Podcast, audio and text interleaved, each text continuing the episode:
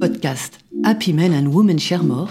C'est pas de réussir dans la vie professionnelle ou dans la vie privée, c'est de réussir dans les deux. Nous avons tous, hommes et femmes, les mêmes enjeux de réussite professionnelle et de réussite personnelle.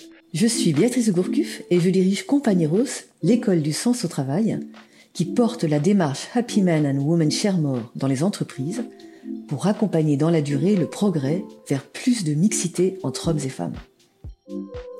Donnez-moi la mixité et je transformerai le monde. Podcast Happy Men and Women Share More, novembre 2023. Pour Happy Men and Women Share More, plus qu'une finalité, la mixité est un moyen.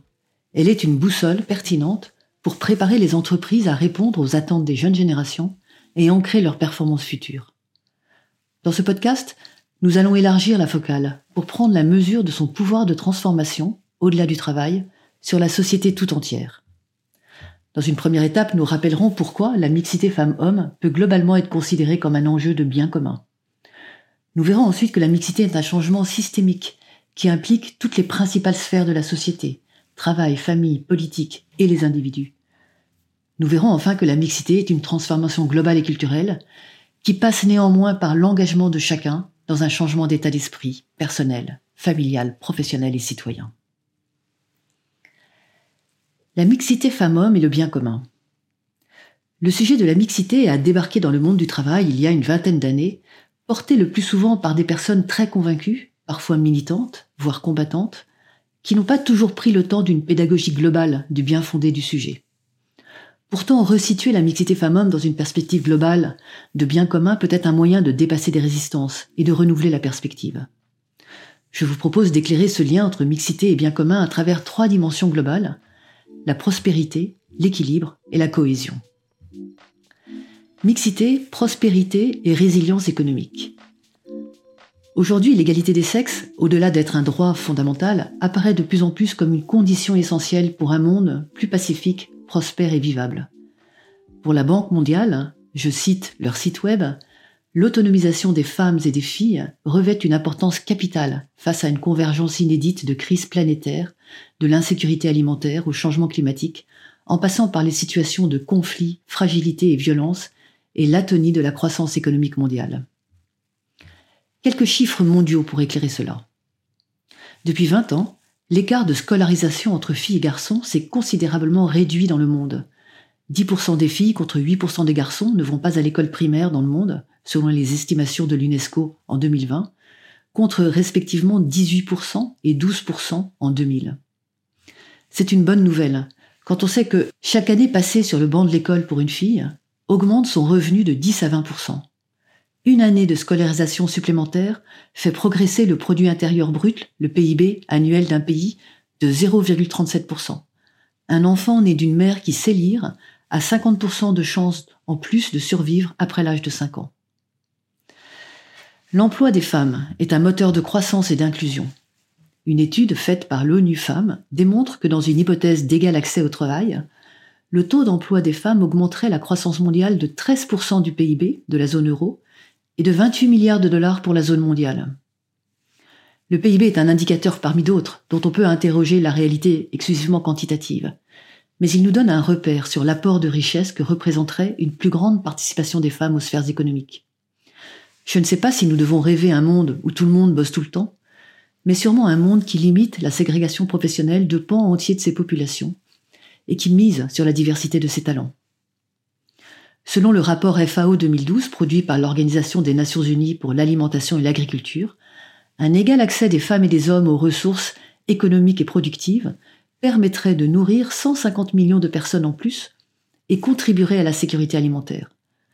De nombreux experts ont pu montrer que les stratégies d'adaptation utilisées par les femmes et les hommes diffèrent de façon significative.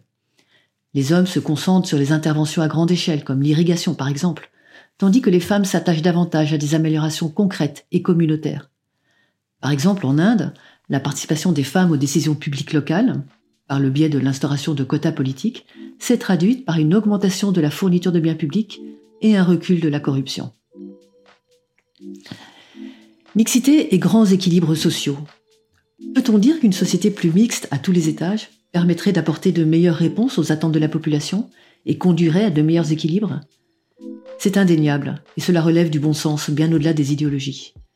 Notre monde est encore largement marqué par une pensée au masculin, qui, parfois, sans le savoir, sans le vouloir, fait l'impasse sur des besoins et vécus spécifiques.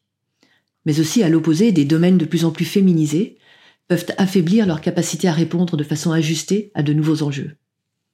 Éducation, soins, justice, aménagement des territoires, des espaces communs, politique, médias, nous avons tous à l'esprit des situations où plus de mixité apporterait plus de pertinence. Voici quelques exemples.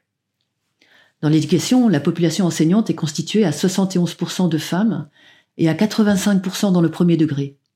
On peut se demander si plus de mixité ne serait pas un levier pour mieux accompagner les garçons, dont on sait qu'ils sont surreprésentés dans les situations de difficultés d'apprentissage et d'échecs scolaires. En matière de soins, il est intéressant d'avoir de la mixité dans les personnes qui nous représentent, pour s'appuyer sur différents vécus, bénéficier de différentes expériences, et incarner une plus grande diversité de modes relationnels avec les usagers. J'ai mémoire d'un de mes amis, ancien créatif graphiste, qui, à la suite d'un échec professionnel, avait pris un job d'aide-soignant auprès de personnes âgées et malades. Son témoignage m'avait révélé la complicité qu'il avait nouée avec ses patients hommes et sa valeur ajoutée d'accompagnant homme. Alors qu'aujourd'hui, en France, plus de 95% des auxiliaires de vie sont des femmes. Pour rester dans un domaine connexe à la santé, savez-vous qu'une entreprise suédoise vient de proposer le premier mannequin féminin dédié au crash test automobile? Le but? Améliorer la sécurité des femmes en prenant en compte leur morphologie. C'est une bonne nouvelle, hein, mais qui est l'occasion d'apprendre que les femmes portant la ceinture de sécurité ont 73% plus de risques d'être gravement blessées dans des collisions frontales que les hommes ceinturés. Taille, morphologie, différence de résistance de certains muscles, notamment ceux du cou, des réponses nouvelles vont pouvoir être apportées par les constructeurs automobiles aux besoins spécifiques des femmes. Au niveau des territoires, on peut interroger la façon dont les villes sont inventées. Bien souvent, les villes n'ont pas pris en compte suffisamment les besoins plus spécifiques des femmes, qui sont surreprésentées par exemple dans l'usage des poussettes. Et on fait référence là à un enjeu plus global d'inclusivité, à l'égard aussi des personnes en situation de handicap.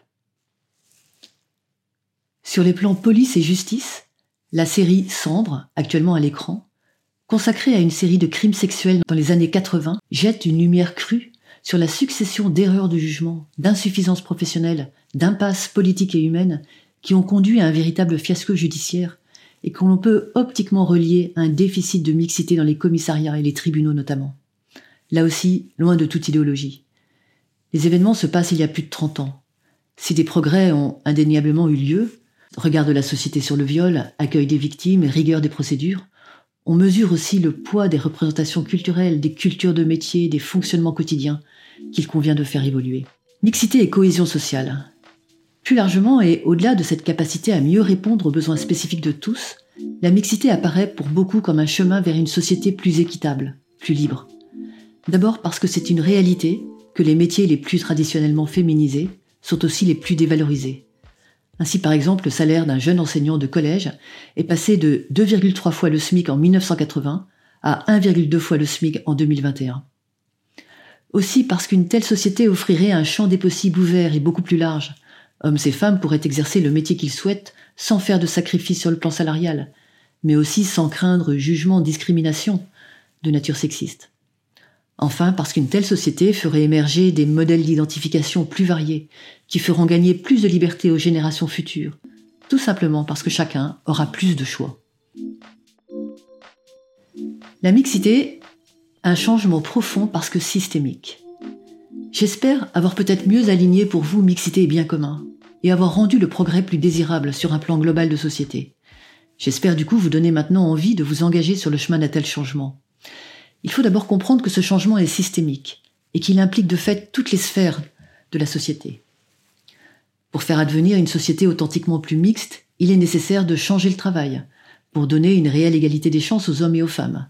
Articulation vie pro-vie privée, process inclusif et équitable, modèles variés de réussite, lutte contre les pratiques déclusives, exemplarité des dirigeants, c'est toute la culture du travail qui doit évoluer. Il faut aussi changer la société, pour qu'elle accompagne mieux les hommes et les femmes au travail.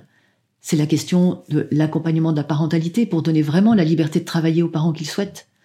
Actuellement, près de 60% des enfants de moins de 3 ans gardés à la maison le sont non par choix, mais par défaut d'une alternative satisfaisante. C'est la question d'un système éducatif qui permet aux garçons et aux filles de se diriger vers des métiers plus diversifiés, pour permettre effectivement une réelle diversité des métiers dans les entreprises. C'est enfin la question de plus en plus prégnante du grand âge, dont la charge quotidienne repose beaucoup plus sur les femmes que sur les hommes. Il faut évoluer dans nos couples et dans nos familles pour favoriser le progrès. C'est par exemple la question de la répartition des tâches familiales, de l'éducation des enfants. Il faut enfin changer soi-même, mettre de la conscience sur nos représentations souvent marquées par des stéréotypes sur le masculin et le féminin, accepter des petits déplacements dans nos façons de penser, d'évaluer, d'agir, que ce soit au travail, dans la vie privée, et même dans nos façons de voter. Cette dimension systématique peut décourager d'agir. À mes yeux, au contraire, elle est passionnante parce qu'elle implique un questionnement large sur des choses finalement très fondamentales pour chacun de nous. Parce qu'elle nous convie ambitieusement à participer concrètement à une mutation sociale. Et aussi parce qu'elle donne patience et humilité, indulgence, parce que tout ne dépend pas de nous. Le changement, c'est maintenant. Ne doutez jamais qu'un petit groupe d'individus conscients et engagés puisse changer le monde c'est même de cette façon que cela s'est toujours produit. Cette citation de l'anthropologue américaine Margaret Mead va me servir de transition pour nous inviter à passer à l'action. Notre premier terrain est notre travail. En effet, nos entreprises sont en principe engagées pour progresser, sous le poids de lois qui les obligent à mesurer les rémunérations, la mixité des métiers, des niveaux hiérarchiques, et aussi parce que leur attractivité future auprès des jeunes générations en dépend. C'est le défi de l'inclusion, qui très concrètement consiste à traquer inlassablement et éliminer les pratiques déclusives autour de trois grands axes. Présence, disponibilité, visibilité, mobilité, etc. Le rapport au temps dans le travail.